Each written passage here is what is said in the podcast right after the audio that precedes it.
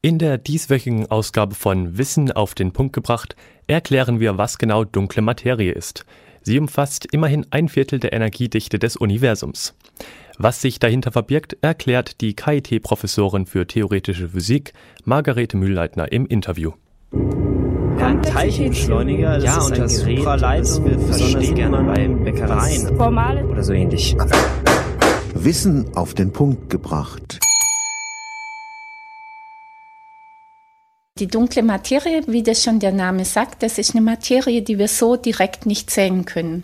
Wir wissen aber, dass sie da ist. Das sieht man zum Beispiel aus der Rotationsgeschwindigkeit von Sternen in Galaxien. Da kann man daraus schließen, dass man das nur erklären kann, wenn es dunkle Materie gibt. Oder auch kosmologische Beobachtungen geben Hinweise darauf. Und die dunkle Materie ist überhaupt auch gar nicht selten, sondern sie macht nahezu ein Viertel der Energiedichte des Universums aus. Das ist also sehr wichtig. Und insbesondere Insbesondere spielt sie eine große Rolle bei der Strukturbildung des Universums. Das heißt, wir wissen heute, dass im Universum zunächst die kleinen Strukturen gebildet wurden und dann sich die größeren Strukturen entwickelt haben. Sowas können wir nur erklären, wenn wir annehmen, dass die dunkle Materie aus massiven Teilchen besteht, die nur sehr schwach miteinander wechselwirken. Sowas nennen wir kalte dunkle Materie.